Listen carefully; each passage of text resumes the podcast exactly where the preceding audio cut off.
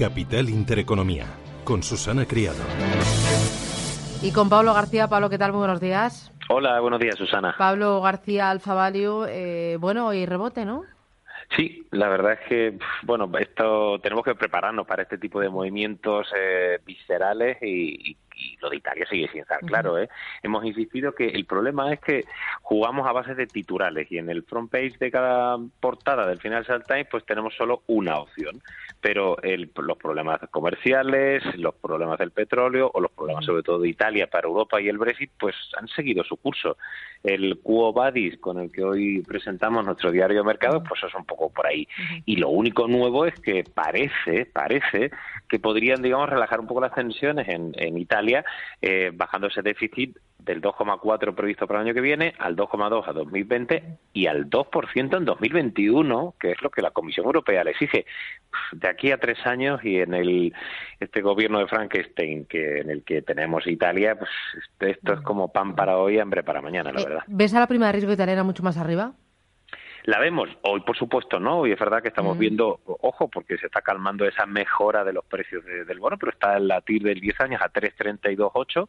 Ayer cerró eh, a 3,44,5, hemos insistido en los diarios que hasta el 4% que alcanzó la última crisis, pues podemos perfectamente verlo, porque ahora hay que confirmar por parte de la Liga eh, que, están de acuerdo, el movimiento 5 estrellas, que están de acuerdo con ese, esa rebaja escalonada del déficit y también, por otro lado, que la Comisión Europea eh, lo acepte. Pero bueno, que el euro ha recuperado terreno, 1,1585 dólares, que los precios de los bonos suben, que se relaja la prima de riesgo, pero yo creo que esto es, eh, insisto, algo muy cortoplacista.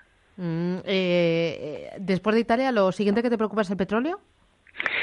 Bueno, a ver, es cierto que las tensiones que están generando que el precio del crudo suba en, no por supuesto la parte, eh, es decir, digamos que en, global para los precios, un precio del crudo a 84, 87 dólares barril eh, rompe por el eje, porque por un lado estamos viendo eh, revisiones a la baja de estimaciones de crecimiento en toda Europa, lo hemos visto por supuesto en Italia, pero también en Francia, en España, etcétera. si tenemos una inflación por parte de las commodities, no solo el petróleo, tenemos una cierta desaceleración del crecimiento eh, la verdad es que qué va a pasar con el Banco Central Europeo el verano que viene. Subirá tipos, pero por una inflación que no es productiva, sino que viene por el shock de, las commodities. Eso ya conocemos lo que ocurre. ¿eh? Eso, es un impacto muy negativo y de destrucción de empleo en las economías eh, europeas. Por lo tanto, sí, sí me preocupa sobre todo que se está manteniendo ahí y que la OPEP y el resto de países de no OPEP como Rusia tampoco están haciendo gran cosa para subsanarlo. Mm, oye, Inditex, ¿qué? ¿Qué, bueno, pasó ayer? ¿Qué ha pasado? lo de ayer extraño, porque fue un, recorte muy fuerte. Estamos teniendo mucha volatilidad en el sector y también en el caso de, Inditex. Eh, yo publicaba en YouTube hablando de, del ataque de los bárbaros respecto a, a Inditex y a Telefónica, dos grandes valores que sobre todo en el caso de Telefónica, no han comunicado bien y estamos esperando que Payete se ponga las pilas en el Investor Day. Y en el caso de, de Inditex, un sector en el que Alfabel está infraponderada, sí es cierto que sería una de las compañías a tener en cartera. Hemos visto la volatilidad que ha causado las cifras mejores de lo previsto de H&M, la reciente cifra, eh, con subidas del 10%, pero un valor muy, muy castigado con un work capital que, desde luego, es mucho peor la, visibilidad, incluso estratégica, de Inditex. Eh, oye, ¿a los bancos lo de Italia les puede hacer mucho más daño?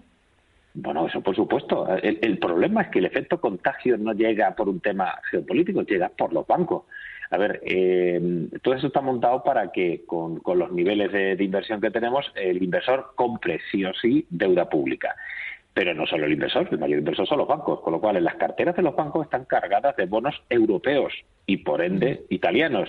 Si el mark to market, la valoración a precios de mercado spot, cae radicalmente, eh, los bancos empiezan a tener un problema eh, con, esa, con esa valoración. De ahí llega el contagio de la banca. Lo hemos visto en Grecia, así que no hace falta ser muy espabilado en esto.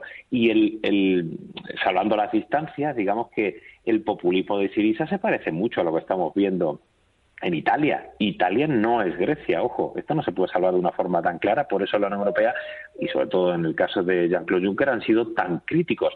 ¿Será suficiente lo que se comenta hoy en la prensa italiana? Personalmente creo que no. Va a tapar un agujero, va a calmar algo los mercados, pero eh, esto tampoco está rebotando con tanta fuerza, quitando el mercado eh, italiano. Y es cierto que hoy tenemos el festivo de, Alemania y bueno, pues eso resta un poco al movimiento. Mm, eh, Grifols, hoy le están pegando bien, ¿eh?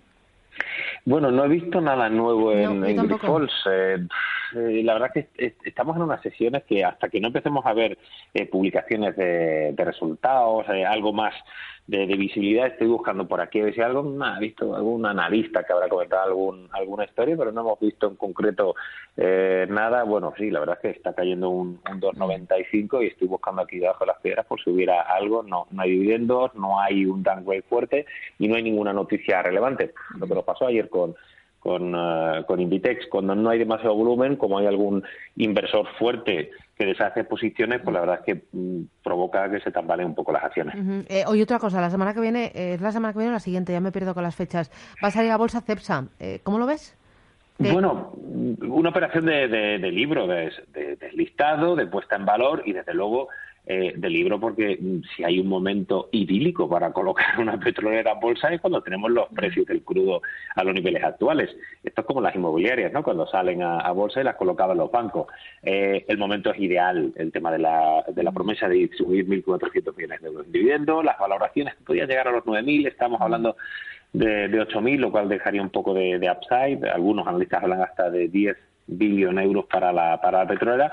Interesante, oportunístico y bueno, pues la verdad es que le deseamos lo mejor a CEPSA. Mm, ¿Hay alguna otra cosa que veas en, en Europa, en, aquí en la bolsa española? Bueno, desde luego, hoy el rebote de los bancos. Lo que me sigue sorprendiendo es que el tono de las telecom y las utilities eh, sigue mejorando. Sobre todo utilities ha tenido un buen uh, un buen comportamiento en los dos últimos días. Hoy es el tercer mejor sector.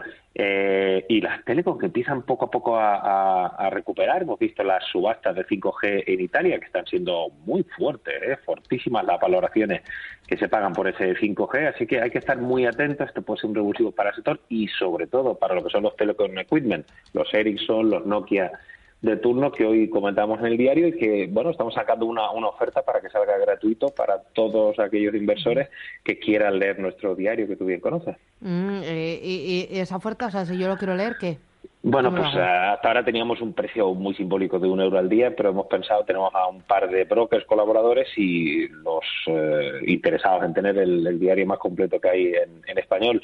Para los mercados puede salir gratuito simplemente con que abran una cuenta de valores en alguno de estos brokers amigos que subvencionan el, el, el diario y le saldría totalmente gratis. ¿Cuáles son esos brokers, Pablo? Eh, pues lo tienen que preguntar los, los inversores vale. para que así vale. no haya problemas de, vale, de publicidad. Pero bueno, pueden ponerse en contacto con nosotros a través de info.divacons.es, pero la verdad es que es una oferta muy interesante, todos salen ganando y, y el inversor no se rasca el bolsillo. Muy bien, pues tomo nota. Pablo García Alfavalio, un placer, gracias y buen día, que se dé bien la jornada. Chao. Igualmente.